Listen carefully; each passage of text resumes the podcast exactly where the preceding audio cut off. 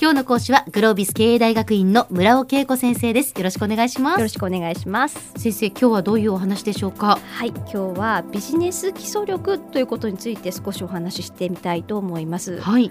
ビジネス基礎力ってあの一体何が基礎なのか、まあ、なかなかこれ見えない部分でよくポータブルスキルつまりポータブル持ち運びできるスキルというふうに言われて、まあ、一般的にどこの会社でも汎用的に使えるスキルというふうな形で表現されるます。なるほど。そうかそうか専門的なことではなくて、はい、どの会社に行ってもどの部署においてもやはり重要な基礎的な能力っていうことですね。はい、そうです。ねこの会社でしか使えないではなくて、うん、えー、他の会社に行っても、はい、まあ、常にそれが戦力になるというか、まあ、それぐらいの能力というようなところの、まあ、ものなんですよね。はい、でいろんなものがあって例えば論理思考力とか、プレゼンテーションとかコミュニケーション力だったりとか、あるいは仮説構築能力とか、まあ、そのあたりはいわゆるポータブルスキルと言われるもので、うんうん、えー、まあ、どこの会社でも、まあ、そういった能力がある人が欲しいというような形になると思います。はいはいで特にやっぱり若いうちの方が鍛えられやすいものではありますのでまあ、いかに早い段階からこう意識していくかそんなこともとても大事なものと思います。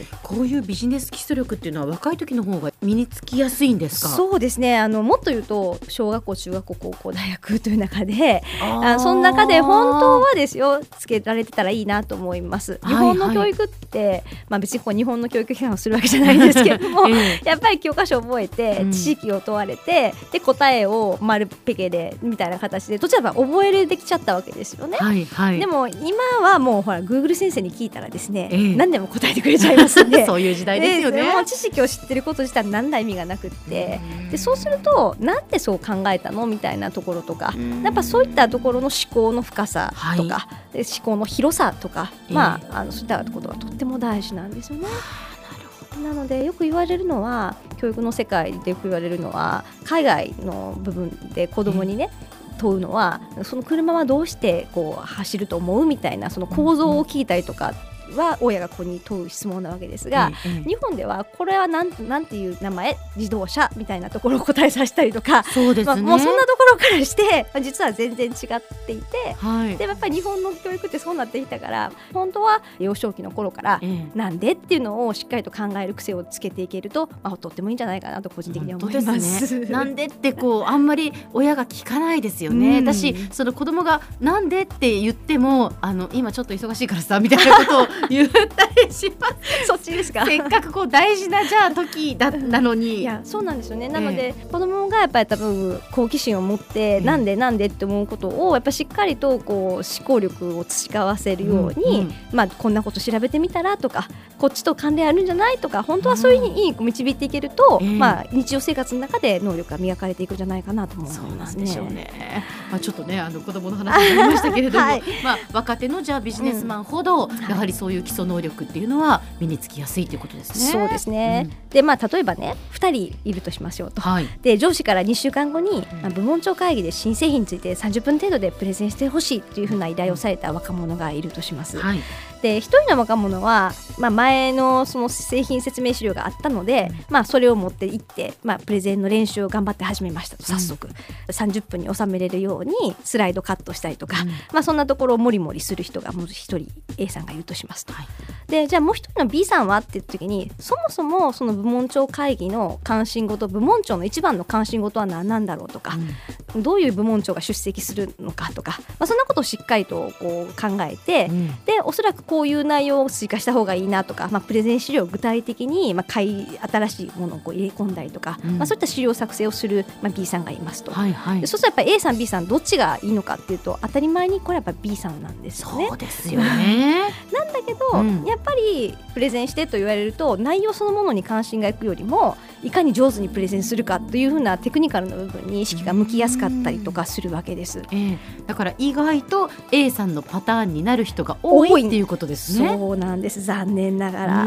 で例えばこのプレゼンテーションを考えるっていうところを例にとってもいろんなそのビジネスの基礎力が含まれていて、はい、まずそもそものプレゼンの目的一体何だろう、うん、このプレゼンをした後の最終ゴールとしてプレゼン終わった後どういう状態になっていると成功と言えるのか、うん、まずそこをちゃんと定義することから始めなければなりません。はいはい、で今度はまあ、聞き手ですね。出席者がどういう関心を持っていて、うん、どういうふうな状態で、まあ、その終日ある会議なのか、うん、まあ、あるいは集中力を持って聞いてくれるのかどうなのかそんなこともやっぱり実はとても大事なところですし、どういうことを好む人たちが出席しているのか、例えばできるだけ動画とか画像で紹介されるのが好きな人たちなのか、むしろロジカルに説明されるのが好きな人なのか、はい。まあ、そんなことも全然違いますし、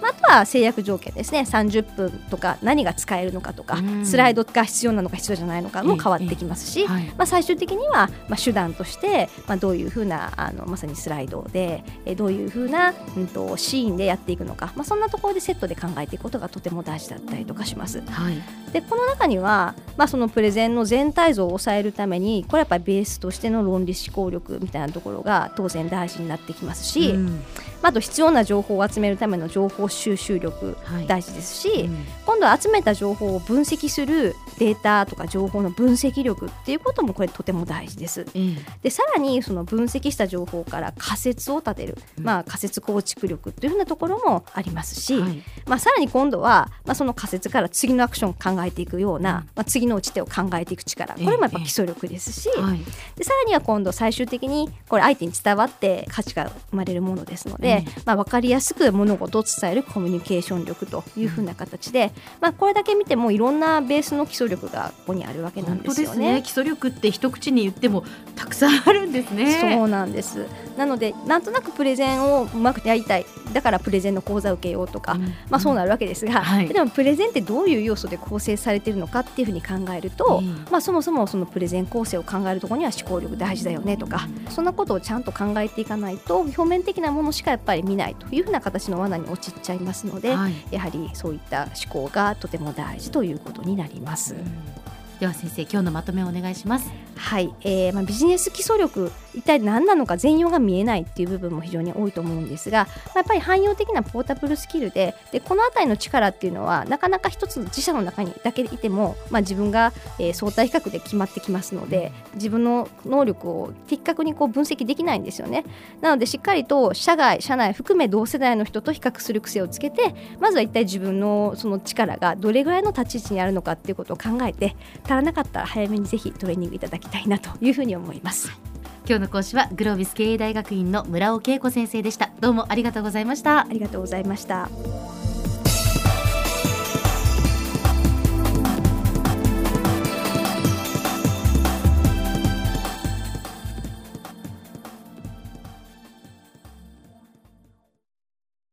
QT プロは通信ネットワーク、セキュリティ、クラウドなど QTnet がお届けする ICT サービスです